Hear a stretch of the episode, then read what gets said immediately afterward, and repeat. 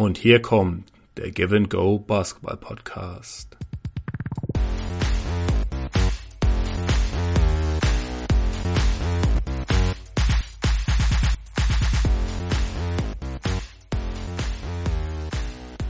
Hallo alle Mann zusammen. Ich bin Ingo Levin und es ist eine neue Ausgabe des Give and Go Basketball Podcast. Schön, dass ihr euch wieder die Zeit genommen habt, äh, einzuschalten zuallererst ähm, ja ein kleines Wort der Entschuldigung ähm, zum Anfang. Ihr habt eine ganze Zeit lang von mir nichts mehr gehört. Ähm, ja, es war natürlich Off-Season, war nicht allzu viel los in der Basketballwelt. Aber ähm, ja, bei mir war auch privat extrem viel los, äh, arbeitsmäßig, familienmäßig, dass ich einfach nicht die Zeit gefunden hatte, einen neuen Podcast aufzunehmen. Aber ja, jetzt, wo die halt die Europameisterschaftsqualifikation begonnen hat, und das deutsche Team ja, sich nicht gerade mit Ruhm bekleckert und gerade jetzt die Niederlage gegen Dänemark am vergangenen Wochenende so eine hohen Wellen geschlagen hat, war es einfach Zeit, ja, fast schon einen Not-Podcast zu starten. Und ja, deswegen äh, läuten wir hiermit die Saison 2016, 2017 ein. Als Gast habe ich mir heute wieder den Lukas Feldhaus, Ed Veilchenfeuer eingeladen. Ja, äh, den rufen wir jetzt gleich an und let's go. Hallo Lukas. Hallo Ingo. Ich freue mich wieder dabei zu sein, auch wenn der Anlass sicher nicht der allerschönste ist, aber darüber muss sicher geredet werden. Ja, fangen wir einfach mal an mit einer Statusaufnahme. So, äh, der Deutsche Basketballbund hat mit der Nationalmannschaft äh, oder spielt mit der Nationalmannschaft in der Qualifikation für den Euro. So, Erstes Spiel gegen Dänemark hat man ziemlich deutlich gewonnen. Soweit, so gut. Das zweite Spiel gegen Österreich hat man, ich glaube, dreieinhalb Viertel hinten gelegen und am Ende ziemlich glücklich noch gewonnen. Ja, ja. Sodass man quasi mit 2-0 dastand, allerdings nicht wirklich zufrieden sein mit der Leistung. Mhm. So, dann ging die Katastrophe los. Heimniederlage gegen die Niederlande.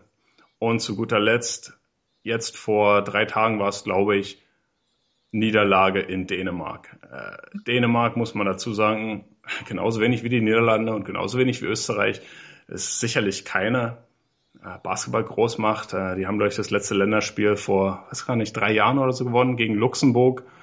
Und auch keine Großmacht, muss man auch mal so sagen. auch keine Großmacht. Das, das Cordoba des Basketballs. Ich weiß gar nicht, wo das Spiel stattgefunden hat, aber es war wirklich äh, furchtbar. Und ich finde, es hat auch eigentlich schon begonnen mit dem Spiel gegen Österreich. Äh, Entschuldigung, dass ich ja jetzt so eingreife, aber es hat eigentlich schon wirklich begonnen mit dem Spiel gegen Österreich. Ich erinnere, erinnere mich an die Qualifikation. Ich weiß jetzt gar nicht, wie lange es her war. Äh, war es jetzt vor zwei Jahren? Vor zwei Jahren, ja. Sie auch, äh, hatte Deutschland auch ein Qualifikationsspiel gegen in Österreich, ähm, das, das ein bisschen ähnlich verlief. Da lagen sie, glaube ich, dreieinhalb Viertel zurück oder zumindest war es ein sehr enges Spiel. Österreich teilweise mit zehn Punkten vorne. Und äh, dann kam noch Maxi Kleber, der am Ende noch einige Dreier reingelötet hat und äh, hat das Ding irgendwie noch gedreht, aber ähm, ähnlich war es wie im Rückspiel. Aber jetzt ist es wirklich akut. Ja, äh, größte Krise könnte man vielleicht sogar sagen, oder? Die größte Krise des, äh, der deutschen Nationalmannschaft der letzten Jahre. Also ich kann mich nicht entsinnen, äh, dass das eigentlich mal so sehr der der Dachstuhl gebrannt hat. Nee, also ich merke es auch bei mir selbst. Die Erwartungshaltung ähm, ist schon gesunken nach den ganzen Absagen. Und ähm, eigentlich sieht man dann eigentlich erst, was man vor ein paar Jahren hatte. Damals, weiß ich selbst noch, habe ich oft über einen Steffen Hamann rumgeflucht, wenn er, äh, wenn er mal wieder gegen äh, Ricky Rubio oder andere spanische Topstars einfach gar kein Land gesehen hat. Bei irgendeiner Europameisterschaft war das auch mal der Fall. Äh, aber da hat Deutschland auch teilweise wirklich mitgespielt mit Großmächten wie Spanien. Und äh, damals waren vor allem alle Spieler dabei und ähm, jetzt sieht man eigentlich, wie viel es wert ist, wenn solche Spieler äh, sich jeden Sommer in die Halle stellen und ja, für Deutschland äh, auflaufen. Ja. Stand heute haben wir in der Gruppe B der Qualifikation zwei Siege und zwei Niederlagen. Da, äh, wir stehen im Moment auf Platz zwei Dazu muss man sagen, dass nur der Erstplatzierte garantiert weiterkommt. Von den Zweitplatzierten werden, glaube ich, nicht, glaube ich, also habe ich extra nochmal nachgeguckt, die vier besten Zweitplatzierten kommen, äh, qualifizieren sich ebenfalls für die Europameisterschaft. Allerdings ist man da halt, wie, wie gesagt, angewiesen äh, im Vergleich äh, mit den anderen sieben Gruppenzweiten. So, um also quasi den ersten Platz noch zu erreichen, muss Deutschland jetzt beide Spiele gewinnen. Ja, gegen Niederlande und gegen Österreich. So, äh, eigentlich auf dem Papier machbar, aber in Anbetracht der Leistung der letzten Spiele muss man da vielleicht doch einige Fragezeichen setzen und damit würde quasi der größte anzunehmende Unfall eintreten, nämlich dass sich Deutschland nicht für die Europameisterschaft qualifiziert in einer Gruppe, in der man als Favorit reingegangen ist. Ja, ich wiederhole nochmal, Österreich, Niederlande, Dänemark und Deutschland qualifiziert sich eventuell nicht. Woran hat es deiner Meinung oder hat's, also wir wollen noch nicht in der Vergangenheit sprechen, äh, woran liegt es deiner Meinung nach, dass im Moment einfach mal gar nicht zusammenläuft auf dem Platz? Es hat äh, völlig überraschenderweise verschiedene Gründe. Äh, also letztes Jahr ähm, war eigentlich ein, ein positiver Schritt nach, nach vorne, ähm, wo wirklich mal auch der Groß der Mannschaft gespielt hat und ähm, wirklich damals in einer Angstgruppe, muss man ja wirklich so sagen, ähm, die Qualifikation bis zum letzten Spiel möglich war. Ähm, damals haben auch einige auf die Mannschaft geprügelt, äh, aber insgesamt war das in meinen Augen schon ein, ein Erfolg. Man hat gegen Teams wie Serbien äh, und Spanien bis zum letzten Wurf eine Chance gehabt zu gewinnen gegen absolute Top-Teams, die auch bei der Olympia wieder gezeigt haben, äh, was sie drauf haben oder bei der vergangenen Europameisterschaft äh, eben auch im späteren Spanien Europameister geworden. Und ja, leider gab es danach hier einen kompletten Bruch. Letzten Sommer haben alle darüber geredet, ja, wenn dann noch ein Maxi Kleber dabei wäre, äh, wenn dann noch ein Daniel Theiss dabei wäre, was wäre das für eine klasse Mannschaft? Äh, und jetzt ähm, sind plötzlich ja inflationäre Spieler ausgefallen. Und ähm, ähm, das ist ja. auf jeden Fall ein Riesenfaktor. Also das lässt mich äh, teilweise wirklich sprachlos machen und das lässt mich auch, das lässt mein Interesse an diese Mannschaft, an dieser Mannschaft doch deutlich auch sinken. Das merke ich auch bei mir persönlich. Bei mir war es oft so jetzt, ähm, ah, heute spielt ja die deutsche Mannschaft. Habe ich irgendwo mal gelesen. Das ist, das, ähm, die ganze Atmosphäre um das deutsche Team ist nicht darauf eingestellt, äh, dass man auf, wirklich auf so ein Ziel gerichtet also ja. die letzten ähm, Meister, Europameisterschaften und äh, Weltmeisterschaften vor Jahren eigentlich immer der Fall war. Und äh, das zieht sich eigentlich ganz durch und hat eigentlich seinen Tiefpunkt gefunden mit diesem Abgang von Tibor Preiss, der gegangen ist, um NBA-Tryout zu absolvieren, dann plötzlich bei Galatasaray Istanbul landet, paar Tage später. Da kommen wir gleich noch drauf. noch ähm, bei der, in der Big vor einem Monat sagt, dass er sehr schade findet, wenn Spieler einfach wegbleiben, äh, weil sie Urlaub machen wollen. Also bei allem Respekt, trotz dieser ganzen Ausfälle kann es nicht sein, dass man sich so schwierig tut in so einer Gruppe, denn war das letztes Jahr eine Angstgruppe, war ist diese Gruppe das Nonplusultra aller Glückslose, muss man einfach so sagen. Ja, und nehmen wir mal den Schritt zurück. Du sagtest oder du hast schon angesprochen, die, ähm, die Eurobasket im letzten Jahr, wo man die Vorrunde ähm, zu Hause in Berlin gespielt hat. Danach war wie so eine Art Aufbruchstimmung. Ja. Es war ein positiver Vibe zu spüren um die ganze deutsche Nationalmannschaft herum. Und der Tenor war so ein bisschen, okay, das ist eine junge Mannschaft, jetzt haben wir richtig mal ein paar Spieler zusammen, jetzt geht's vorwärts. Ja, also, und man muss einfach so konstatieren, ein Jahr später ist man quasi von diesem, ich werde jetzt nicht sagen himmelhoch jauchzen, aber doch von dieser positiven Grundstimmung und von dieser Zuversicht ähm, in so ein tiefes Loch gefallen, dass man eigentlich ja schon, schon fast, ich will jetzt nicht sagen von einer Katastrophe sprechen kann, aber zumindest die Außendarstellung und die Wahrnehmung auch in breiten Teilen der Öffentlichkeit. Ich meine, nicht alles sind super Basketballfans und super Basketball-Experten, die sich äh, mit jedem kleinen Detail beschäftigen halt. Aber das Thema Nationalmannschaft ist sicherlich eine Sache, die auch in den großen Medien besprochen wird. Ja, da stehen Artikel in der Frankfurter Allgemeinen, äh, da steht was im Spiegel. Da wird auch einfach mal im aktuellen Sportstudio, wo sonst nie über Basketball geredet wird, wird ein Beitrag über Basketball gebracht. Und dass jetzt ausgerechnet so eine negative Stimmung ist, ähm, ist sehr, sehr schade. Nun, du hattest angesprochen, die Absagen. Ich zähle einfach mal auf, mhm. wer alles in diesem Sommer nicht dabei ist. Da haben wir Mike Service, der jetzt einen Vertrag bei Maccabi Tel Aviv unterschrieben hat und wahrscheinlich sich mit denen geeinigt hat, dass er im Sommer nicht spielen wird. So, Dennis Schröder hat auch seine Gründe, ist jetzt der neue Starting Point Guard der Atlanta Hawks, ein riesen Karriereschritt und naja, und hat halt gesagt, dass er in diesem Sommer ähm, nicht an der Nationalmannschaft teilnehmen kann. So, wir haben Per Günther, der nicht dabei ist. Wir haben Elias Harris, der nicht dabei ist. Heiko Schafazik nicht dabei. Maxi Kleber nicht dabei.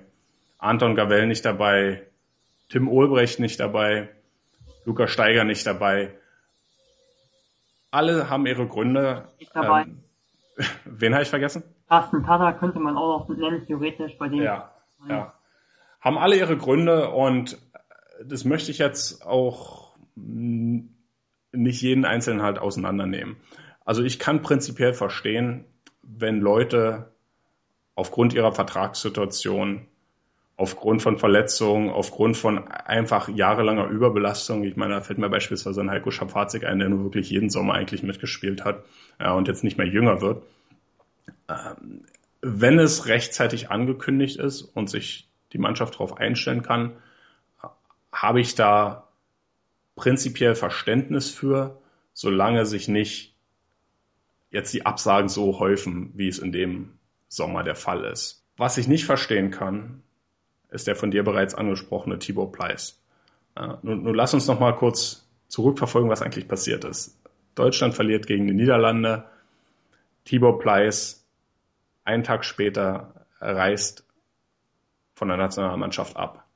Es wurde gesagt, okay, ja, ich möchte vorspielen in der NBA, ich möchte, äh, ich habe Einladung von Trainingcamps und Teams möchten mich begutachten, damit sie mich eventuell unter Vertrag nehmen.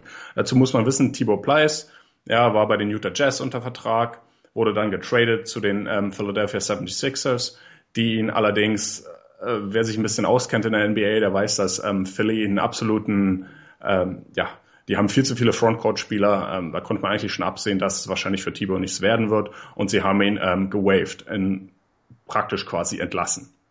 Äh, Thibaut Pleiss war also vertragslos. Er ist 26. Für ihn ist es ja, er ist sozusagen in seiner Prime und er denkt sich halt, okay, jetzt ist nochmal meine Chance, irgendwie was versuchen zu in der NBA, in der NBA zu reißen. Dazu muss man allerdings sagen, er hat einen garantierten Vertrag, ja, ich glaube 2,8 Millionen Dollar. Und nur wenn man in der NBA gewaved ist, bedeutet das nicht, dass man das Geld nicht bekommt. Ja, das ist immer so ein bisschen die, ähm, die Fehleinschätzung, die auch gerade hier hierzulande immer vorherrscht, dass ähm, da drüben herrscht halt nur Hiring and Firing und du wirst halt, du kannst halt einfach aus seinem Vertrag gekickt werden ohne Kompensation. Nein, nein, so ist es nicht. Er ist zwar nicht mehr Teil des Teams, aber die garantierten 2,8 Millionen, die bekommt er natürlich trotzdem noch, ja. So, und reißt Thibaut Pleiss also ab äh, mit der Maßgabe, okay, ich muss für, ich muss in Trainingcamps irgendwo vorspielen halt. Mhm. Zwei Tage später, glaube ich, unterschreibt er bei Galatasaray Istanbul, einem Euroleague-Team. Ohne überhaupt einen Fuß in die USA gesetzt zu haben hat ein bisschen Geschmäckle.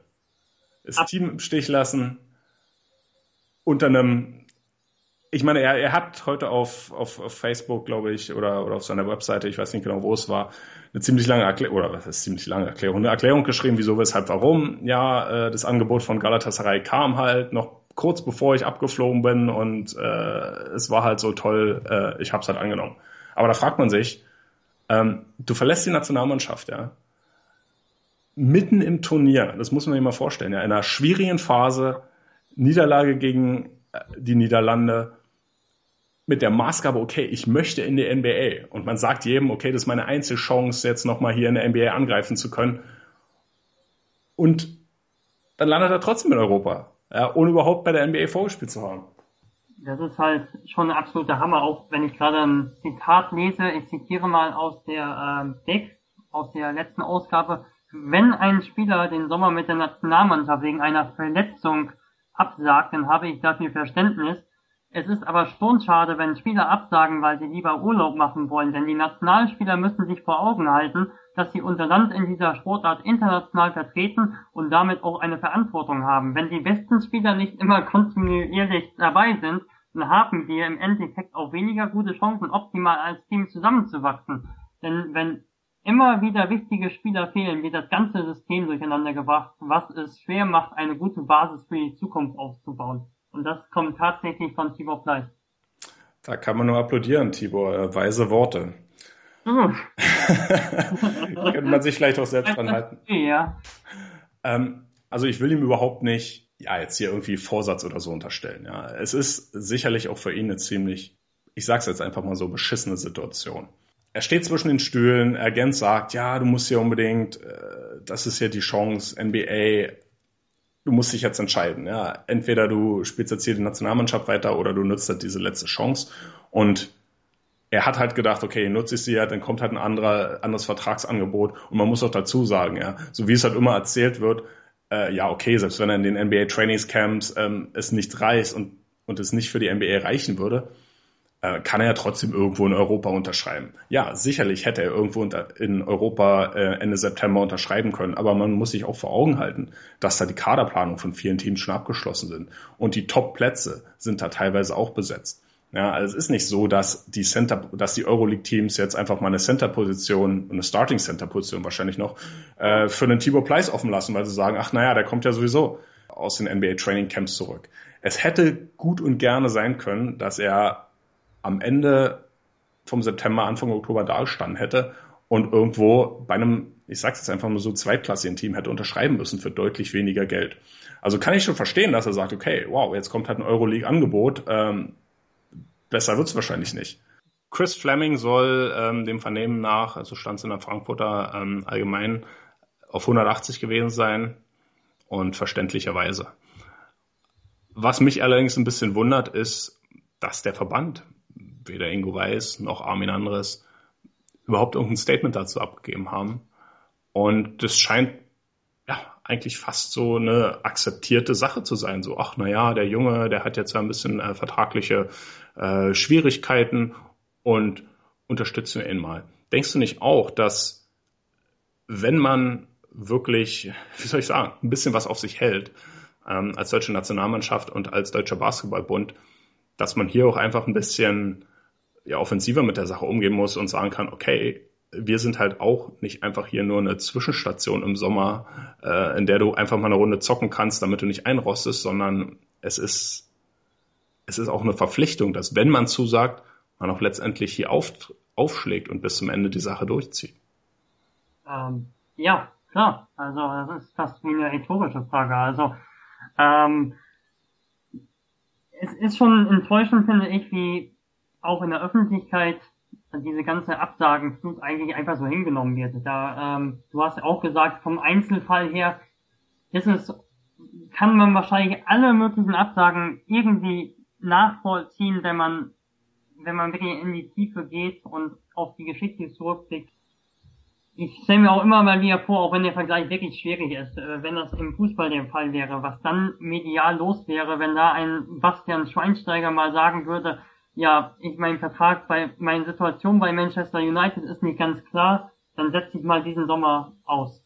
Ich würde jetzt, ich weiß nicht, was dann mal los wäre. Jedenfalls ist eigentlich fast noch das Gute, dass eigentlich kaum einer davon Notiz wirklich nimmt, dadurch, dass es eben kaum Öffentlichkeit gibt für die Nationalmannschaft. Gut, jetzt nach der Niederlage gegen Dänemark ähm, gibt es überall jetzt mal einen Artikel, das ist natürlich schon hart. Aber ähm, naja, insgesamt hält sich das doch in Grenzen.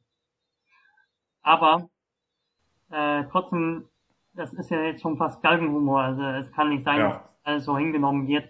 Ähm, wenn ich jetzt auch sehe, vor ein paar Jahren ist ein Daniel Hackett ähm, mal aus der Nationalmannschaft ausgetreten in Italien während der Vorbereitung. Gut, er hatte, glaube ich, damals nichts gesagt und bei Tibor Preis war das wahrscheinlich auch alles vorher abgesprochen, dass irgendwas so passieren könnte in der Art oder wenn es nicht abgesprochen war, dann kann man auch sagen, okay, jetzt noch einen Job zu finden ist schwierig.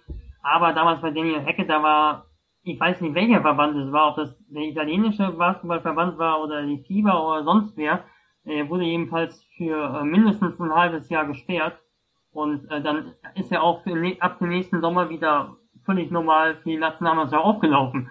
Mhm. Äh, ja, und ähm, man muss auch eigentlich mal ein bisschen den Prozess hinterfragen. Ähm, für den DBB ist diese Absage von Tibor Pleiss meines Erachtens äh, eine absolute PR-Katastrophe. Ja, man muss sich vor Augen führen, letzten Sommer hieß es, aufstrebende Mannschaft, ja, wir sind vielleicht in der, wir haben vielleicht die Vorrunde in dieser Todesgruppe nicht überstanden, aber hier wird was aufgebaut. Ja, die Nationalmannschaft wo, war irgendwo ein bisschen positiv besetzt.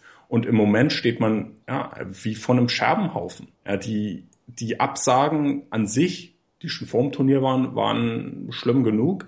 Aber in, in mittlerweile, naja, wie soll ich sagen, hat sich halt dieses öffentliche Bild der Chaos-Truppe eingebrannt. Ja, wenn, wann immer man irgendwie vom Basketball spricht, kommt sofort diese negative Assoziation, dieses halt, ach, die Pfeifen, ja, kriegen sowieso nichts gebacken. Das ist eigentlich eine Clown-Veranstaltung. Und ich, und ich möchte mir diese Meinung jetzt nicht zu eigen machen, ja, aber das ist halt das, was man irgendwo ähm, in der öffentlichen Wahrnehmung wiederfindet. So, und der DBB ist in einer ziemlich ungünstigen Situation, denn sie haben mit der ING DIBA ihren Hauptsponsor verloren. Und die sind auf der Suche nach einem neuen Sponsor. Und das Schlechteste, das Schlechteste, was dir publicity-mäßig passieren kann, ist, dass dein Kernprodukt so negativ in der Öffentlichkeit wahrgenommen wird. Und das ist ein weiterer Grund, warum ich eigentlich nicht verstehen kann, warum man über diese ganzen Sachen einfach einfach, einfach so hinweg sieht. Ja, ich meine, ich, ich will jetzt nicht, ich erwarte jetzt nicht von Ingo Weiß, dass er sich, dass er eine Pressekonferenz einberuft und sagt, hör mal zu, die Sache mit Tibor Pleiss war richtig scheiße und das wird Konsequenzen haben. Nein, aber man kann sich und wenn man irgendwo ein bisschen Selbstachtung hat als Verband, dann muss man sich meines Erachtens halt auch hinstellen und sagen, wir akzeptieren die Entscheidung. Okay, man kann die natürlich nicht zwingen halt, aber wir möchten auch ganz klipp und klar klarstellen, dass es dass wir nicht dahinter stehen, dass wir, dass Spieler, die sich im Sommer zur Nationalmannschaft melden, die im Kader sind, die im Team spielen, dass wir auch erwarten, dass sie ihre Pflicht erfüllen und dass man hier einfach ein paar deutliche Worte findet. Wenn die es schon nicht machen, die Verantwortlichen, wie soll man denn eigentlich von den Spielern erwarten, dass da irgendwo ein Chorgeist, eine Teamdisziplin oder wie auch immer herrscht? Ja, dieses, diese ständige Geseier von, oh, Adler auf der Brust, Adler auf der Brust, das hilft auch nur noch so lange. Ja, wenn Führungsstärke nicht vorgelebt wird, dann werden auch die Spieler eben sich nicht, ich meine, es ist halt so, ja, du, du, du hast irgendwie so ein bisschen das Gefühl, in irgendeiner, in irgendeiner Gurkentruppe zu spielen und dann reißt man sich halt auch nicht den Allerwertesten auf. Absolut.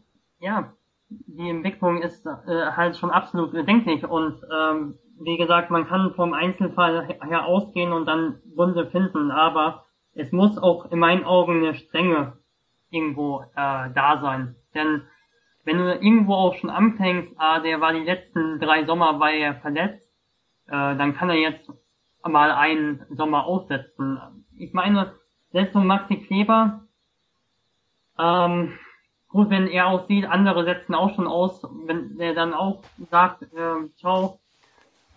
Es sind die Präzedenzfalle, die geschaffen werden. Ganz richtig ich, ich, ich, ich tue mich schwer, das, schwierig, das auch zu diskutieren, aber wenn man jetzt sagen würde, ähm, wenn man grundsätzlich die Ausreden ausblenden würde, dann kann auch irgendwie so ein Maxi Kleber hier kann auch mal auflaufen. Dann kann, dann gibt man dem halt eine wirklich extrem ähm, individuell auf ihn zugeschnittene physiotherapeutische äh, Betreuung.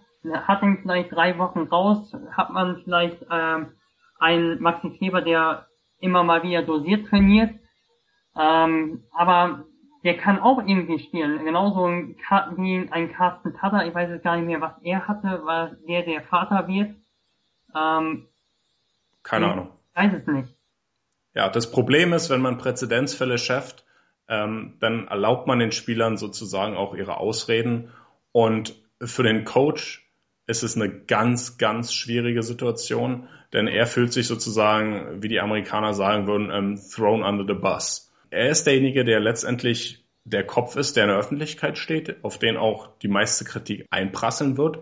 Aber wenn, wenn von der Organisation, hier spreche ich vom DBB, einfach es nicht vorgelebt wird, ja, dass es verlangt wird, dass die Spieler dabei sind, dass man eben bestimmte Sachen nicht akzeptiert, dann setzt man Präzedenzfälle, wie ich schon gesagt habe, und dann muss man sich auch nicht wundern, dass einfach die Teilnahme jedes Jahr eigentlich eine Lotterie gleicht. Wie kann man als Trainer halt Erfolg haben, wenn man im Prinzip jedes Jahr wieder von neu anfangen muss? Genau. Und die Sache jetzt mit Thibaut Pleiss, dass er mitten im Turnier abgereist ist, das ist natürlich für einen Trainer der absolute Super-GAU. Das Problem ist halt, welche psychologische Wirkung das auf die Mannschaft hat. Ja, besonders in der Situation, wo man eben gerade eine Niederlage eingefahren hat und wo man, naja, eigentlich schon ein bisschen anfängt oder anfangen könnte, an sich selbst zu zweifeln. Was ist, wenn einer der Stars, sage ich jetzt mal. Ja, er war zumindest der NBA-Star. Er ist einer der großen Namen im Team. Wenn der einfach mal weggeht, wie muss es auf die anderen Spieler wirken? Ja, wie who, der Captain, er war nicht der Kapitän halt, aber einer der Führungsspieler äh, verlässt das Schiff und, und was soll man als Trainer machen? Ich meine, man kann natürlich irgendwelche Gesprächsrunden machen und sagen, ja, hör mal, ist jetzt alles nicht so schlimm und ähm, ihr, ihr müsst an euch glauben und so weiter. Aber wie können Spieler an sich glauben, wenn eben von ihren Führungsspielern genau das Gegenteil vorgelebt wird? Für Chris, Chris Fleming ist ja auch in der Hinsicht desaströs, dass er vor zwei Jahren unterschrieben hatte, äh, unter der Prämisse, dass er hier ein aufstrebendes Deutschland im Basketball ähm, ja, weiter nach oben führt oder die Entwicklung, eine neue Entwicklung, eine neue Ära einläutet. Wir haben darüber gesprochen, dass es auch dann im ersten Jahr mit der Europameisterschaft gut geklappt hat, aber dann, ähm, ja, jetzt kommt einfach dieser Bruch und zwischendurch ist er eben in Amerika betreut äh, als Assistant Coach ein NBA-Team ähm, und ist selbst, selbst als Head Coach nicht wirklich in der Lage, ähm, ja, vor Ort einzugreifen, Spielergespräche zu, zu führen, ist auch noch die äh, Zeitbarriere. Und dann kommt er jetzt zu einer Mannschaft im zweiten Jahr, mit der er völlig bei Null wieder anfangen muss und ähm, wo er auch selbst gar nicht wirklich weiß, welche Perspektive er da hat. Er wird wieder nächste Saison in der NBA trainieren, so gehe ich, davon gehe ich zumindest aus. Und äh, wird wieder keinen konstanten Kontakt pflegen können. Henrik Rötel ist ja äh, jetzt schon hauptamtlicher Trainer vom DBB, der das ihn irgendwie übernimmt. Ja. Und ähm, diese Konstellation ist sowas von unglücklich. Dass, und er ist eigentlich eine lame duck, wie, wie die Amerikaner sagen würden, ja. Eine lahme Ente, äh, weil er er ist, er hat den Nachfolger eigentlich schon an seiner Seitenlinie sitzen. Die Spieler wissen es natürlich auch. Und so sieht halt keine langfristige Planung aus. Das gesamte Konstrukt oder die gesamte Entwicklung der, äh, ja, ich sag jetzt mal, der letzten Monate hat schon irgendwo dazu geführt, dass alle, die irgendwo assoziiert sind mit der Nationalmannschaft, Schaden nehmen. Ja, dass ihre Reputation Schaden nimmt. Das ist, ich meine, das muss man sich einfach mal vorstellen. Ja. Normalerweise ist es eine positiv besetzte Sache. Ich darf in der Nationalmannschaft spielen, das wertet dich auf. Ja, ich darf die Nationalmannschaft trainieren. Das ist eine Aufwertung, das ist eine Ehre, das ist etwas positiv konnotiertes. Aber im Moment ist es so, dass das wie als wenn man irgendwo ja die die die Hand in einer Piep hat. Ja, dass wenn wenn du Spieler in diesem Team warst, du hast halt irgendwo diesen Makel an dir kleben, so, oh mein Gott, in dem Team warst du, wenn du Trainer von diesem Team warst, ähm, es ist nicht irgendwo eine Sache, auf die du im Moment stolz sein kannst, die in deinem Lebenslauf steht, sondern das ist irgendwie so eine Sache, die du am liebsten rausstreichen würdest. Wenn er gar keinen Humor hat, der würde sagen, Tibor Fleiß ist deshalb abgehauen, weil er nach dem nächsten Spiel sein Markt ja nochmal gesenkt hätte. Aber, ja. ja, das, das, das ist halt eine Entwicklung, dass halt diese negative Assoziation mit allem, was irgendwie mit der Nationalmannschaft zu tun hat, sich so verbreitet hat. Und das ist ganz, ganz gefährlich, weil du wirst niemals diese Spieler, die jetzt ausgesetzt haben, überzeugen können, sagen, ah, aber nächstes Jahr, nächstes Jahr, da müsst ihr euch jetzt den Arsch aufreißen. Wenn eigentlich im Moment jeder die Nationalmannschaft am besten meidet, wie der Teufel das Weihwasser, weil sobald du damit irgendwie assoziiert wirst, ist es halt ein großer schwarzer Fleck in deinem Lebenslauf. Ähm, ich denke, aus diesem ja fast schon tödlichen Zirkel oder Zyklus halt, ja, gibt's eigentlich nur einen Ausweg. Ähm, und das wäre halt ein, ja, radikaler Befreiungsschlag. Ich denke, dass man auch an der Spitze des DBBs Veränderungen vornehmen muss. Anders kommt man da, also aus eigener Kraft kommt man aus diesem, aus diesem Strudel meines Erachtens nicht mehr raus. Und es ist nicht so, dass äh, die Bilanz von Ingo Weiß sich jetzt so super positiv liest. Ja. Wir stehen im Jahre 2016 quasi am absoluten Tiefpunkt der deutschen Nationalmannschaft. Und ähm, in, ich weiß gar nicht, wie viele Jahre er im Ruder war, aber wirklich was bei rumgekommen ist nicht. Ja, in der ganzen Ära Nowitzki hatten wir ein einziges Turnier in Deutschland und das war die Europameisterschaft Vorrunde im letzten Jahr. Und da war Dirk Nowitzki äh, 36 oder 37 schon quasi am Ende seiner Karriere. Die, die Prime konnte man hierzulande nicht ummünzen in irgendeine Art Zählbares für den deutschen Basketball. Alle Jahre wieder immer die gleiche Geschichte. Ja, junges Team. Ich weiß gar nicht, wie, wie, wie oft wir immer wieder diese gleichen Sachen rausholen. Ja, junges Team braucht Zeit, braucht Zeit. Mhm. Aber es ändert sich nicht an den Strukturen. Wir haben, ich glaube, in den letzten vier Jahren vier Trainer gehabt. Kann gut sein. Wir hatten Franz Menz, wir hatten Ingo Mutacic, wir hatten Chris Fleming. Und Svetoslav Pesic. Svetoslav Pesic, genau. Genau. Und wir haben dazu einen äh, Henrik Rödel, der im Hintergrund schon so rum. Ja. Und ja, zeitgleich stellt man Ansprüche. Stellt man Ansprüche an den öffentlich-rechtlichen Rundfunk, an ARD und ZDF und sagt, wie, wie kann es das sein, dass ihr ständig nur Fußball bringt? Ihr müsst doch den Basketball promoten.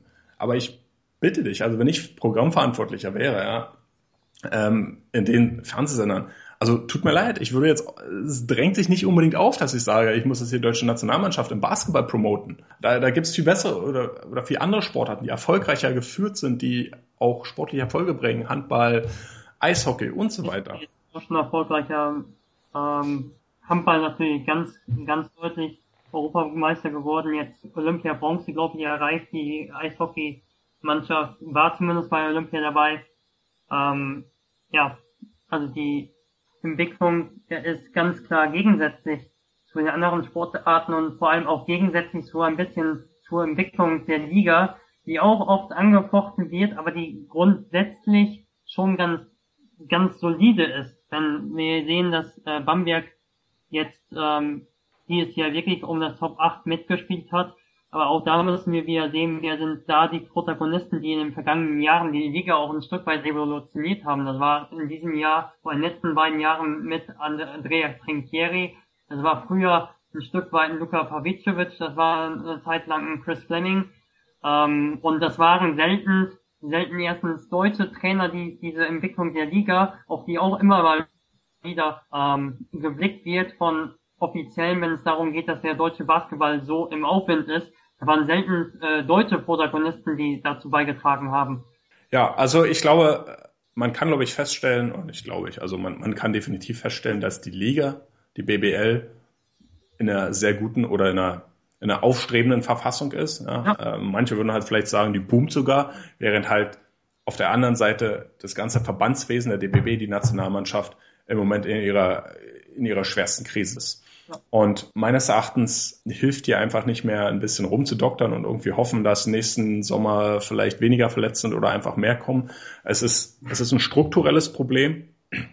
Es hat sich, es hat sich eine Erkenntnis auch bei den Spielern irgendwie breitgesetzt, dass es dass es eigentlich fast schon besser für dich ist, nicht dabei zu sein.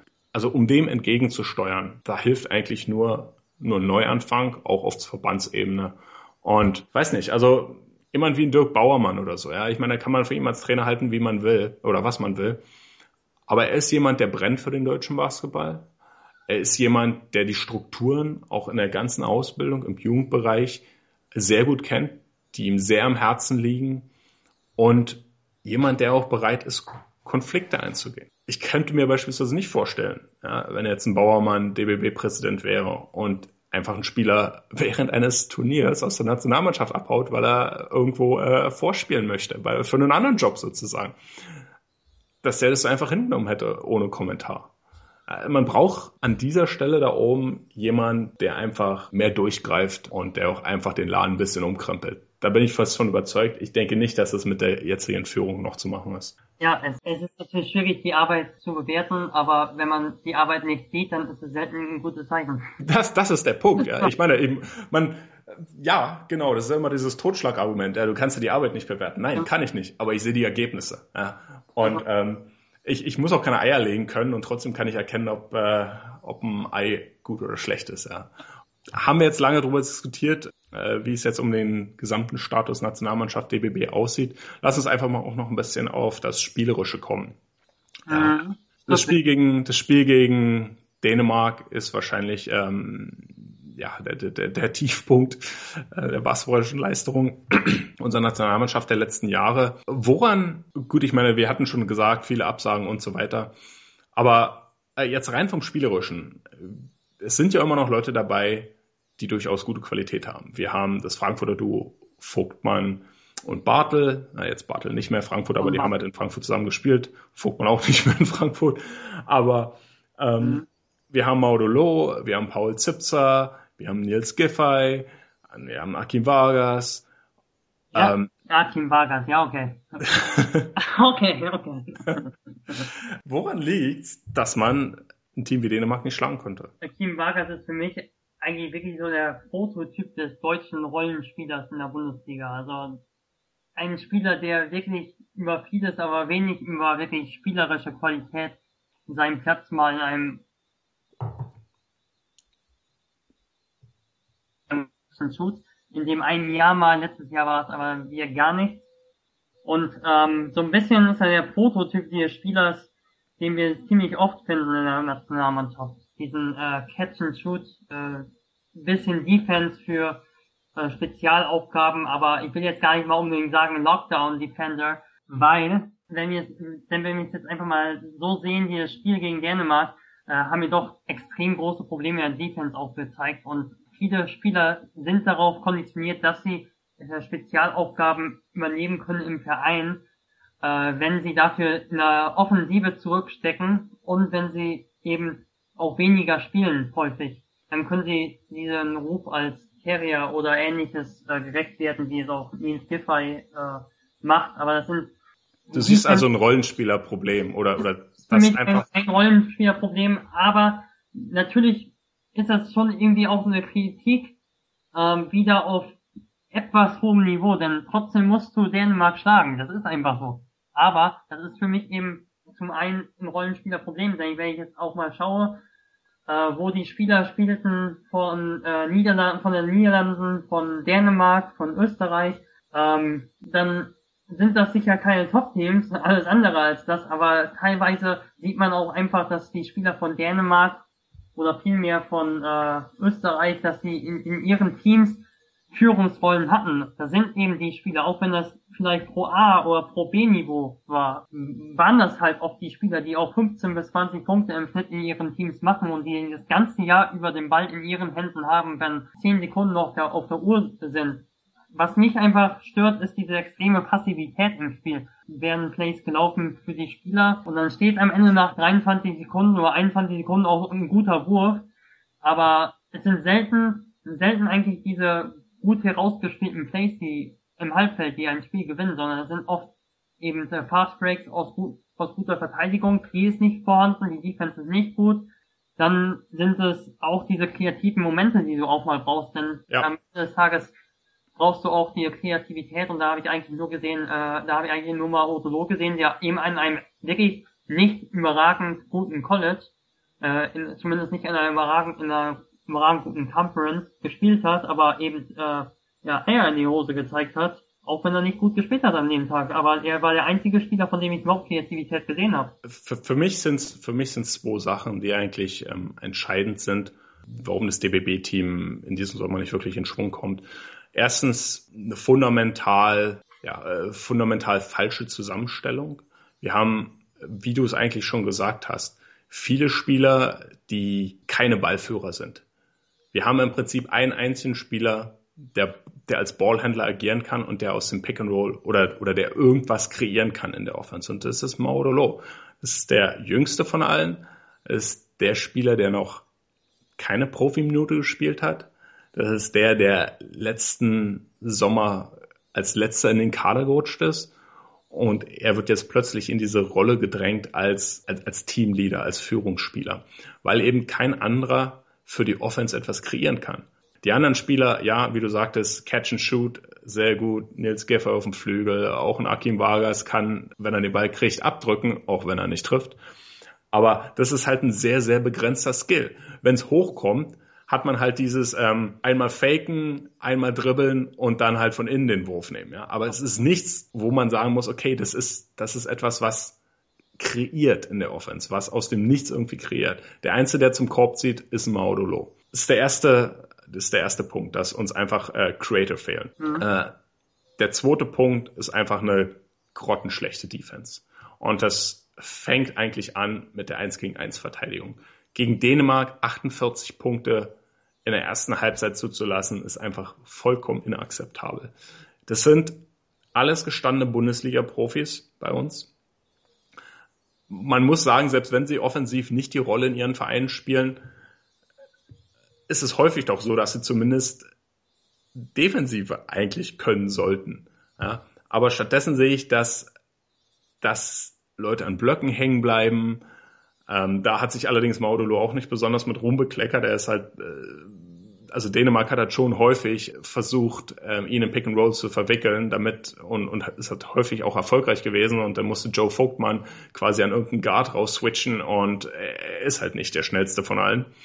Aber äh, es ging quer durch die Bank durch, ja. Robin Benzing war katastrophal in der Defensive.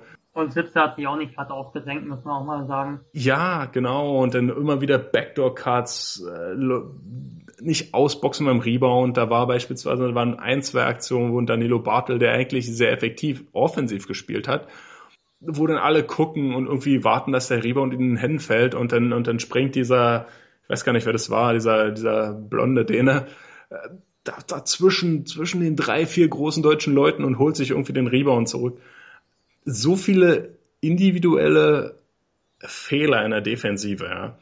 Und damit kann man halt eigentlich auch gegen Dänemark, wie wir es letztendlich feststellen, kein Spiel gewinnen, ja. Und da das ist auch so ein bisschen diese Rollenspielermentalität, die man da sieht. Also ich finde, da fehlt hier Selbstverantwortlichkeit von Spielern. Also ich kann keinem, keinem wirklich unterstellen, dass der keinen Bock hat irgendwie, aber ähm, auf der anderen Seite drängt die auch keiner groß auf. Und da fehlt diese Selbstverantwortlichkeit. Zum Beispiel, ähm, klar, ein Nils Giffey oder ein Akim Vargas, das sind im Verein äh, Leute, die, die äh, sind in Berlin, auch wenn sie die Rolle haben, äh, als spezialisierte Verteidiger, sind das eben nicht die, die für Alba Berlin die Spiele gewinnen und das, diese Selbstverantwortlichkeit, die fehlt. Und das sind sind auch oft nicht die Spieler gerade, die in, den, äh, in der Crunch-Time auch die wichtigen Plays des Gegners verteidigen. Da nimmt man sogar eher mal in, in Kauf, dass ein äh, Taylor letzte Saison vielleicht nicht der beste 1 gegen 1 Verteidiger ist, aber dass er eben offensiv auf dem Feld steht. Und ähm, diese Verantwortlichkeit dafür, das, äh, für das Team zu äh, Spiele zu entscheiden, die ist eben nicht so da. Äh, da, die ist bei Dänemark, bei Dänemark haben welche, haben Spieler Würfe genommen, da äh, hätte ich bei keinem, außer von mal Odolo, gedacht, dass die beim deutschen Team sich überhaupt keiner mal traut. Also das waren jetzt nur nicht unbedingt gute Würfe. Da waren in der Over Overtime teilweise Sachen wie äh, äh, zwei, dreimal durch die Beine dribbeln. Hat, man hat eh keine Chance, den Gegner zu schlagen im 1 gegen 1 und äh, dann mal draufgelötet. Und ähm, diese Würfe waren aber für die Spieler selbstverständlich. So ein Darko Jukic habe ich gesehen, hat letztes Jahr 15 Punkte im Schnitt in der in der berühmt-berüchtigten äh, dänischen Liga für die Button Bears aufgelegt. Aber der hat eben Basketball gespielt. Oder ein Alan Bostiol äh, war in Rom in der zweiten Liga Italien aktiv. Äh, der war, hatte übrigens wirklich mal einen echt guten äh, Lauf als Spieler. Der war auch in der ersten türkischen Liga, aber er war in der zweiten italienischen Liga jetzt zuletzt, die auch nicht so schlecht ist, aber auch nicht so überragend. Äh, hat einen Brad Wanamaker hervorgebracht, die ja. zweite, äh, zweite italienische Liga.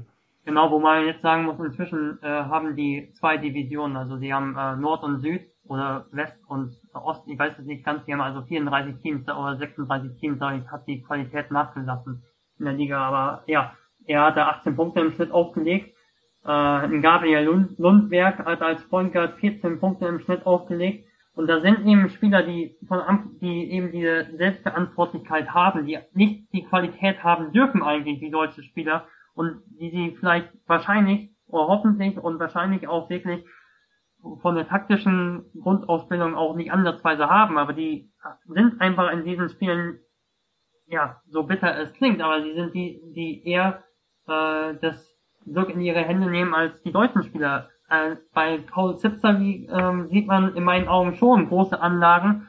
Gut, sein Ballhandling ist wirklich nicht besonders gut.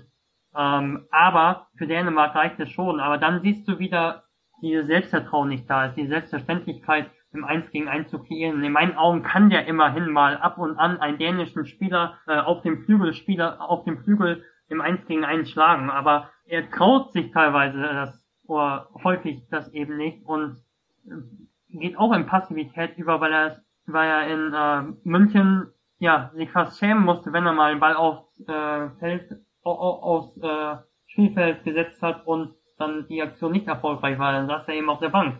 Haben und wir uns in Deutschland einfach zu sehr der Illusion hingegeben, dass wir zu gute Spieler haben? Haben wir unsere Jungs einfach nur aufgrund ihrer Statistiken, aufgrund ihrer durchaus soliden Leistungen in den Vereinen einfach überschätzt und haben dabei ignoriert, dass diese Leistungen kommen als Position 5 oder Position 6 oder Position 7 im Kader wo immer, sage ich jetzt mal, ein Bummaker, ein Brad Wanamaker und so weiter, immer andere Leute im Team eigentlich dafür verantwortlich sind, die Defense aufzureißen und dass ja. man da halt natürlich als Rollenspieler immer irgendwo ein bisschen besser aussieht.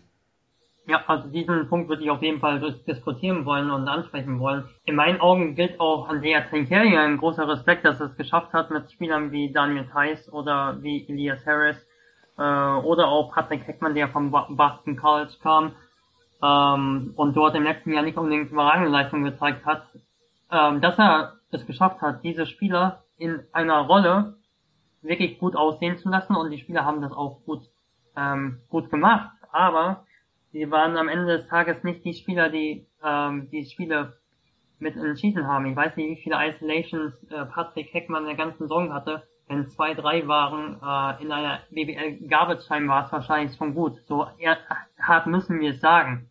Oder auch ein Daniel Theiss, ähm, von dem ich grundsätzlich eigentlich ein großer Fan bin, muss ich sagen, denn er ist eben ein Spieler, der auch gerade bei Switches oder äh, Switches oder bei ähm, 1 gegen 1 Situationen der Verteidigung immer gut ausgesehen hat, oder sehr oft gut ausgesehen hat bei, in Bamberg und äh, wirklich auch einer war, der Spiele entschieden hat, auch für Bamberg. Äh, aber eine Offensive eben auch selten den Ball auf den Boden äh, wirft, um mal etwas zu kreieren. Äh, wie viele Post-Ups hat er in Bamberg? Äh, kaum. Wir haben, glaube ich, eher gelobt, dass Bamberg so wenige Post-Ups hat. Ja.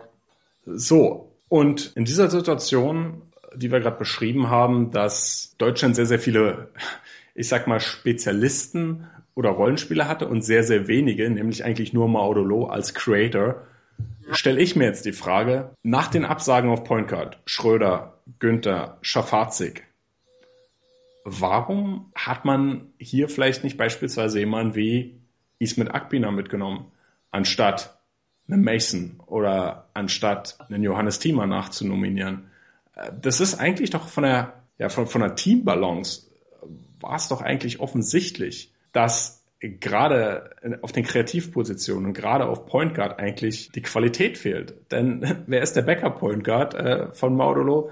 Das ist ein, äh, ein Bastidore, der Basketballarbeiter durch und durch. Basketballarbeiter durch und durch, aber nicht unbedingt guter Basketballspieler und sicherlich nicht derjenige, den ich halt als meine meine zweite Fünf anführen sehen möchte. Ja, ähm, man kann argumentieren, dass wenn er den deutschen Pass nicht hätte, er wahrscheinlich nicht mehr ähm, BWL Niveau hätte. Da hätte ich mir jemanden wie ein Ismail Akbina deutlich eher vorstellen können als, als viele der anderen Spieler. Und er ist auch jemand, der sich nicht scheut, einfach mal raufzulöten und einen Wurf zu nehmen. Also das kann ich dir sagen. Ja, ich meine, ich habe ihn äh, jahrelang jetzt in Berlin gesehen und wenn man eine Sache sagen kann über Ismet Akbina, ist, dass er ein Scorer ist ja, und dass er keine Angst hat. Ja. Aber gut, so muss halt ein Maudolo gegen Dänemark äh, 44, äh, 47 Minuten spielen. Was für mich auch noch eine Option wäre, wäre, dass man Paul Zipser auf die, auf die vier geht. Da ist er nämlich tatsächlich dann athletisch ein überragendes Mismatch.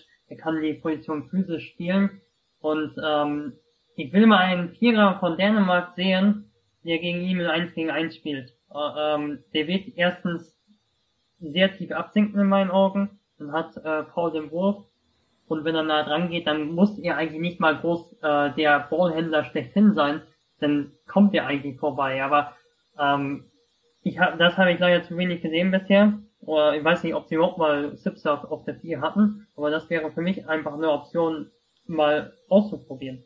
Wenn man mal Kreativität irgendwie schaffen möchte, dann das Mismatch einfach noch größer werden lassen. Ich denke, ich denke, das Problem bei der Sache ist nicht unbedingt jetzt, auf welchen Positionen die Leute sind, sondern ob man tatsächlich die Mismatches dann ausnutzt. Also man sieht so ein bisschen, die Offense ist sehr, sehr, ja, wie soll ich sagen, systemgetrieben. Das ist auch, denke ich, die Maßgabe, dass man sagt, okay, wir haben jetzt keine Superstars bei, Dennis Schröder ist nicht bei, der irgendwie für alle hier kreieren kann. Wir müssen das als Team machen, in Anführungsstrichen.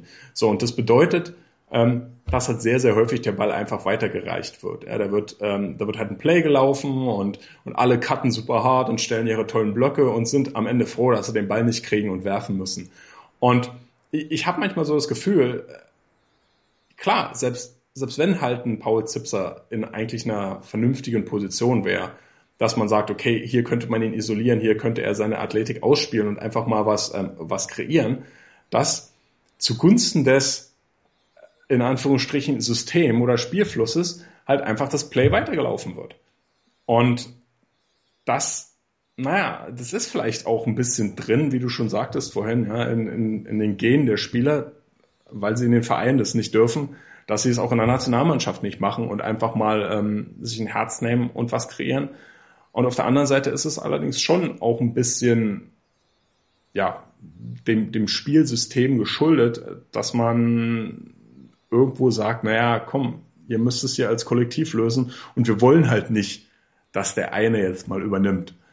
Ich kritisiere ehrlich gesagt aber mehr als die Offense kritisiere ich eigentlich die Verteidigung. Denn, äh, wie du angesprochen hast, 48 Punkte, das ist ja jetzt nur eine Statistik, aber wie es in Wahrheit war, ist ja noch viel schlimmer. Die Dänen haben in der ersten Halbzeit ständig aus rein 1 gegen 1 Situationen ihren Mann geschlagen, da brauchte nicht mal große Finesse. Äh, da war, das waren Pick-and-Roll-Situationen, wo entweder contained wurde und äh, wo dann einfach der Mann, der äh, dem äh, Ballhändler verteidigt hat, gar nicht mehr zurückgefunden hat zu irgendeinem Gegenspieler. Und dann wurde später alles nur noch geswitcht und ähm, da hat man im 1 gegen 1 gar nicht bestehen können.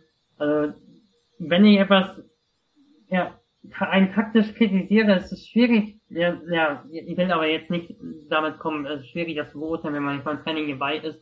Das ist immer, aber so als Außenstehender sehe ich nicht die taktische Umsetzung äh, in der Verteidigung, beziehungsweise einen wirklichen Plan, der, ja, der sinnvoll ist, den sehe ich eben nicht. Dieses ständige Switchen ähm, mit Leuten, die nicht die besten Verteidiger eins gegen einen sind. Äh, Johannes Vogtmann ist nicht äh, der Perimeter-Verteidiger schlechthin. Also äh, auch ein ähm, Robin Benzing oder Benzing, ich weiß. Ähm, jedenfalls mit diesem Team musst du in meinen Augen immerhin noch besser verteidigen. Wenn du da dann nur 48 Punkte gegen Leute kassierst, bei allen Respekt, die äh, im äh, besten Fall in der, in der zweiten italienischen Liga spielen, äh, dann läuft schon einiges verkehrt und dann kannst du eben aus der Transition einige Punkte mal, ähm, mal fahren. Ich denke, offensiv ist der Plan, die Fehler, groß, große Fehler zu vermeiden, einfach soliden Basketball zu spielen. Das ist in meinen Augen etwas, was man auch ruhig machen kann. Also gerade in der Defensive, wie du äh, schon sagst, das Switching ist mir auch extrem aufgefallen. Ähm, es ist ja ein bisschen so in Mode gekommen, über Switching zu reden in, in, im letzten Jahr, besonders halt, als Bamberg ständig gemacht hat und, und, und in der NBA die Golden State Warriors und das ist so ein bisschen zu einem Nonplusultra verkommen und sagen, wow, wer switcht, äh, spielt gute Defense. Nun, um das zu machen, muss man auch die entsprechenden Verteidiger haben. Ja. Äh, ein Draymond Green als Center, mit dem kann man switchen, mit dem kann man auch an Guard switchen. Aber das deutsche Nationalteam äh, mit ihren individuellen, ja, nicht so guten Verteidigern, äh, war das meines Erachtens halt ein Fehler, das, das so zu forcieren. Und in der Transition Defense gab es extreme Lücken. Äh, wir haben selbst vorne nicht besonders gut gespielt oder, oder haben nicht so viele Rebounds bekommen. Und Dänemark hat es sehr, sehr gut verstanden, halt den Ball zu pushen, immer wieder Tempo zu machen. Und es kam ständig zu Cross-Matches in Transition. Ja, also das ist immer wieder, dass, dass irgendein großer denn an einem kleinen dran war.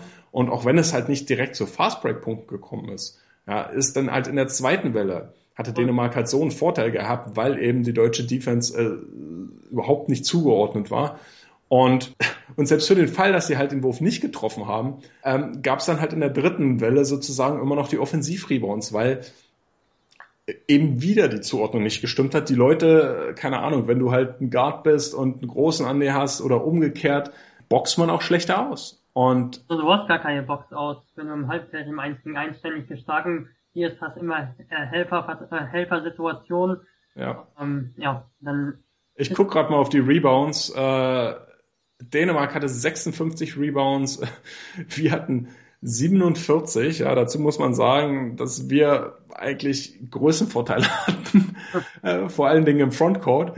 Die hatten 19 Offensivrebounds. 19 Offensivrebounds, ja.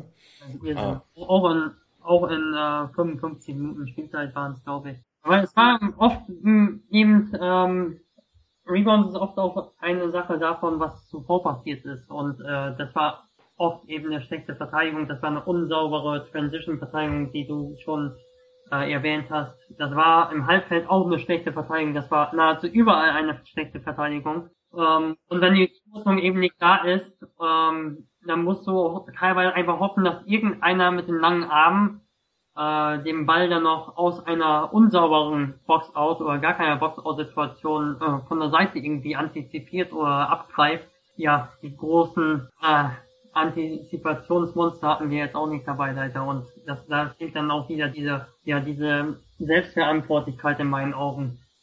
Ähm, genau, und unser bester Rebounder war, würde ich gleich mal gucken halt, Okay, der zweitbeste Rebounder, auf den wollte ich nämlich hinaus, war Maudolo ja. mit, mit neun Rebounds. Der beste war dann doch noch äh, Danilo Bartel mit zehn. Ähm, ne, Maudolo hat acht. Entschuldigung, bin in der Spalte ja. verrutscht. Ähm, ja, und das sagt halt doch auch schon einiges aus, wie, wie da die defensive Zuordnung ähm, durcheinander gekommen ist. Letzter Punkt noch zu den taktischen Sachen. Ähm, Dänemark-Spiel. Wir hatten schon angesprochen, Größenvorteile auf Seiten der Deutschen, vor allen Dingen im Frontcourt und trotzdem 43 Dreier, 48 Zweier. Fast genauso viele Dreier geworfen wie Zweier. Die Dreier wurden allerdings nur mit, mit 23 Prozent getroffen und die Zweier mit 56 Prozent. Mhm. Und äh, hat sicherlich viel damit zu tun, dass Dänemark viel Zone gespielt hat und die Deutschen eigentlich auch eigentlich eingeladen hat zu werfen von außen. Aber wenn jemand wie Robin Benzing zwölf Dreier nimmt, davon nur drei trifft, könnte man sich vielleicht überlegen, einfach auch mal was anderes zu probieren. Einfach mal zum Korb zu ziehen oder einfach mal weiterpassen. Und Vargas 0 von 3, Low 1 von 10. Vor allen Dingen waren da allerdings auch ein paar ähm, Hail Marys dabei ähm, zum Ende der Shotclock und auch zum Ende des ähm, ähm Spiels. Giffey 1 von 4. So, wen haben wir hier noch? Doret 0 von 2, Zips 1 von 2 war noch ganz gut. Vogtmann, ja. Mhm. Vier von neun. Vier, äh, Vogtmann hat neun Dreier geworfen. Er ja. war der Größte auf dem Feld, hat neun Dreier geworfen und mhm. Sechs Zweier. In Frankfurt hat er kaum Dreier genommen. Also der hat da auch Dreier genommen. Ich glaube ein oder zwei pro Spiel. Oder meinetwegen 2,9 pro Spiel, aber neun, meine Güte. Ja. Und das wurde bewusst so, bei Vogtmann weiß ich noch, da wurde die Plays bewusst so gelaufen oft. Ja, es ist viel, viel Pick and Pop, ähm, wo er, wo er extrem halt auch hinter die Dreierlinie gepoppt ist. Ähm, ja, I don't know. Also, ich glaube, taktisch lief auch einiges schief in dem Spiel. Ähm, Nichtsdestotrotz. Ähm, ja, ich würde es noch mehr auf die Verteidigung beschränken, denn wenn du dann einfach mal, äh, wenn du einfach mal einfache ähm, Ballgewinner, nein, kein einfachen Ballgewinner, sondern wenn du mal Ballgewinner hast oder Rebound, solide Rebound-Situationen, aus denen dann ein Outlet-Pass gefahren wird, dann hast du so einen Gegner wie Dänemark auch recht schnell mal an ihre Grenzen, das glaube ich schon. Ähm, wie, wie gesagt, ich halte von der individuellen Klasse von Deutschland nicht besonders viel. Muss ich ganz ehrlich sagen, von diesem Team. Äh, Bastian Doret, der, der steppt den Ball jetzt schon seit Jahren so nach vorne. Das ist auch ein solider Schütze. In Bayreuth hat er sogar einen echt guten Job gemacht letzte Saison. Weil in meinen Augen sein bester Spieler in Deutschland. Da hat er viel neben Jake Odom als Shooting Guard auch gespielt. Also das ist dann wie Ja, off the ball, ja. Ja, und äh, das ist dann wieder so einer, ähm, so ein klassischer ja, so ein klassischer Spot-Up-Shooter, der bei uns eben den Ball nach vorne schleppt. Und ähm, er hat wenige Ballverluste, aber es ist so ein absolutes Fehlervermeidspiel. Und das zieht sich durch das ganze Team durch. Und ich glaube, da lässt sich keine überragende Offense fahren, auch wenn es banal klingt, auch gegen Dänemark nicht. Aber man hat immerhin 102 Punkte gemacht. Aber ähm, wenn man schlechte Skills, wenn man keinen Skillball in der Offense spielen kann, und wenn du so viele Spieler hast, deren Rollen, Rolle es im Verein ist, Verteidigung zu spielen, dann muss das wenigstens funktionieren. Dann musst du daraus Fast Breaks ohne Ende generieren. Oder nicht ohne Ende, aber ja. auch mal sowas generieren, solche Situationen, die du angesprochen hast, hier Cross-Matchups nach, außer Transition, wenn du das Tempo wieder rausnimmst, ein ordentliches Spacing behältst, ähm, dann sollte es auch möglich sein, dass du im Halbfeld 1 gegen 1 Situation kreierst, aber die Defense war katastrophal und die Offense war, ja, konnte es, kann es leider nicht äh, aufgeben. Na gut, lassen wir mal Dänemark Dänemark sein und machen, wagen noch einen Blick in die Zukunft. Ähm, am Mittwoch, oh, oh, oh. 14. September 1930 in der Brosa Arena in Bamberg, äh, Deutschland gegen Österreich. Ähm, Freak City, Heimspiel. Was denkst du? Wir müssen, äh, wir müssen mit einem gewinnen. Wird's das? Fast denken, das ist die Premiere von American Horror Stories, aber äh, nein. Ähm, ich glaube ehrlich gesagt schon, dass es klappt noch. Ja, also da würde ich, es muss, das denke ich auch. Also das Heimspiel in Bamberg, das werden wir schon, das werden wir schon reißen. Und dann ist das große Endspiel am. Und ganz ehrlich, ich wäre jetzt auch nicht riesig überrascht, wenn das auch mal deutlich würde. Äh, aber ich möchte wirklich, dass selbst wenn das letzte Spiel auch noch gewonnen wird, möchte ich nicht, dass das dann dabei endet, ja, das war jetzt ein Übergangsjahr äh, und sowas befürchte ich leider wieder. Äh, aber gut, soweit will ich jetzt nicht vorwegkommen. Ich denke, vorwegnehmen, ich denke, dass wir gegen Öster Österreich äh, bessere Leistungen zu sehen werden. Ähm, defensiv und dass wir das Spiel irgendwie gewinnen. So, Beim, dann geht's um die Wurst. Um die Wurst. Am Samstag gegen die Niederlande 20 Uhr in Leiden. Mein Gott. Ähm, Leiden hat dann ein Ende oder beginnt gerade erst. Ja, ja, das ist eigentlich äh, ja, genau, ja. wahrscheinlich oder oder hoffentlich wird's nicht ähm, ja zu einem zu einem zu einem bösen Omen. Mhm. Ich weiß nicht. Also Niederlande, die haben auch in der Euro schon nicht schlecht gespielt. Die spielen jetzt nicht schlecht. Das könnte durchaus verloren gehen, dieses Spiel. Ähm, und dann ist die Quali halt tatsächlich in Gefahr. Ganz kurz vielleicht, ich habe auch mal geschaut, Hollands Spieler sind teilweise auch nicht so unterirdisch. Da hat so äh, ein äh, Nicolas Dion hat in Cholet in Frankreich elf Punkte im Schnitt gemacht als Starting Center in der ersten Liga. Äh, äh, da hat ein äh, Charlem Flo, oder wie er ausgesprochen wird, bei äh, Refimno Ayu äh, in Griechenland äh, 10,6 Punkte aufgelegt und ähm, da, da, das sind dann teilweise, so besser es ist, auch Spieler, ja, die ähm, mit der Rumpfbesetzung, die Deutschland dabei hat, mit unserer Mannschaft eben auch konkurrieren kann. Das ist naja so. Auch ja. ähm, äh, Yannick Franke, der in der WTB League für äh, Leuma, für Leuma, das ist jetzt nicht die überragende Mannschaft schlechthin dort, aber der hat da 16 Punkte aufgelegt, 5 Rebounds, will ich mal sehen, wer von den deutschen Spielern, die jetzt noch da sind in der WTB League, äh, diese Werte auflegt. Ähm, also wir müssen uns auch in meinen Augen vor Augen halten, dass es ein ähm, Armutszeugnis ist, wie schlecht diese äh, Mannschaft in vielen Teilen trotz der vielen Absagen ist. Äh, das ist dann auch, da muss man hier, das wird jetzt viel zu weit gehen, äh, über ganz strukturelle Probleme im deutschen Basketball sprechen. ähm, müssen wir mal regional liegen, ob es da Mannschaften geben kann, ja. äh, die dann sieben Ausländer haben ähm, und einen, einen echten Deutschen. Über sowas müssen wir alle sprechen. Aber die Spieler in Leiden, ähm, das ist schon, das, das ist wirklich, ähm, ja. Da geht's um die Wurst. Ähm, ich, ich drücke Ihnen trotzdem die Daumen. Ähm, ich kann einfach nicht dafür sein. Ähm, selbst ja, selbst wenn man irgendwo auch immer dieses, dieses unterbewusste Gefühl hat und gesagt, jetzt muss es doch endlich mal knallen hier. Äh, ich, ich kann mich nicht dazu durchringen, das zu wünschen. Also ich drücke dem deutschen Nationalteam trotzdem die Daumen und es wäre einfach schade, wenn man nicht in der äh, Europameisterschaft nächsten Jahr dabei ist. Aber wie du es auch gesagt hast, wie ich es äh, schon mehrfach angesprochen hatte, es kann so nicht weitergehen. Und egal, wie diese Quali ausgeht, ich wünsche mir Veränderung. Ich wünsche mir Veränderung in den Strukturen des DBB und in der Führungsetage des DBB. Und ich wünsche mir einen Neuanfang mit jemandem, der Charisma hat, mit jemandem, der fachliche Kompetenz hat und mit jemandem, der für den Basketball brennt, an der Spitze des Deutschen Basketballverbundes. Und dass halt nicht wieder dieses Weitergewursche geht, weil das hatten wir all die Jahre schon gehabt. Und unter, unter keinen Umständen können wir einfach hoffen, dass so jetzt ein Switch irgendwie umfällt und nächstes Jahr wird alles wieder super viel besser. Ähm, zu viel Schlechtes ist passiert. Ähm, zu viel Wasser ist den Wein runter, den Wein, den Rhein runtergeflossen, als dass man hier irgendwie nochmal ähm, alles rückdrehen kann.